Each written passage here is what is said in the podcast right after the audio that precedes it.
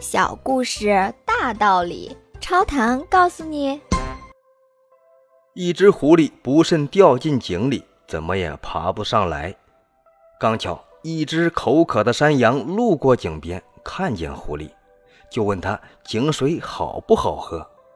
狐狸眼珠一转，说道：“哈，井水非常甜美，你不如下来和我一起分享。”山羊信以为真，跳了下去，结果被呛了一鼻子水。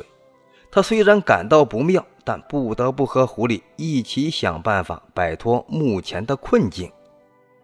狐狸不动声色地建议说：“嘿嘿，你把前脚扒在井壁上，再把头挺直，我先跳到你的后背上，踩着羊角爬到井外，再把你拉上去，这样我们都得救了。”山羊同意了，但是当狐狸踩着他的后背爬出井外之后，马上一溜烟的跑掉了。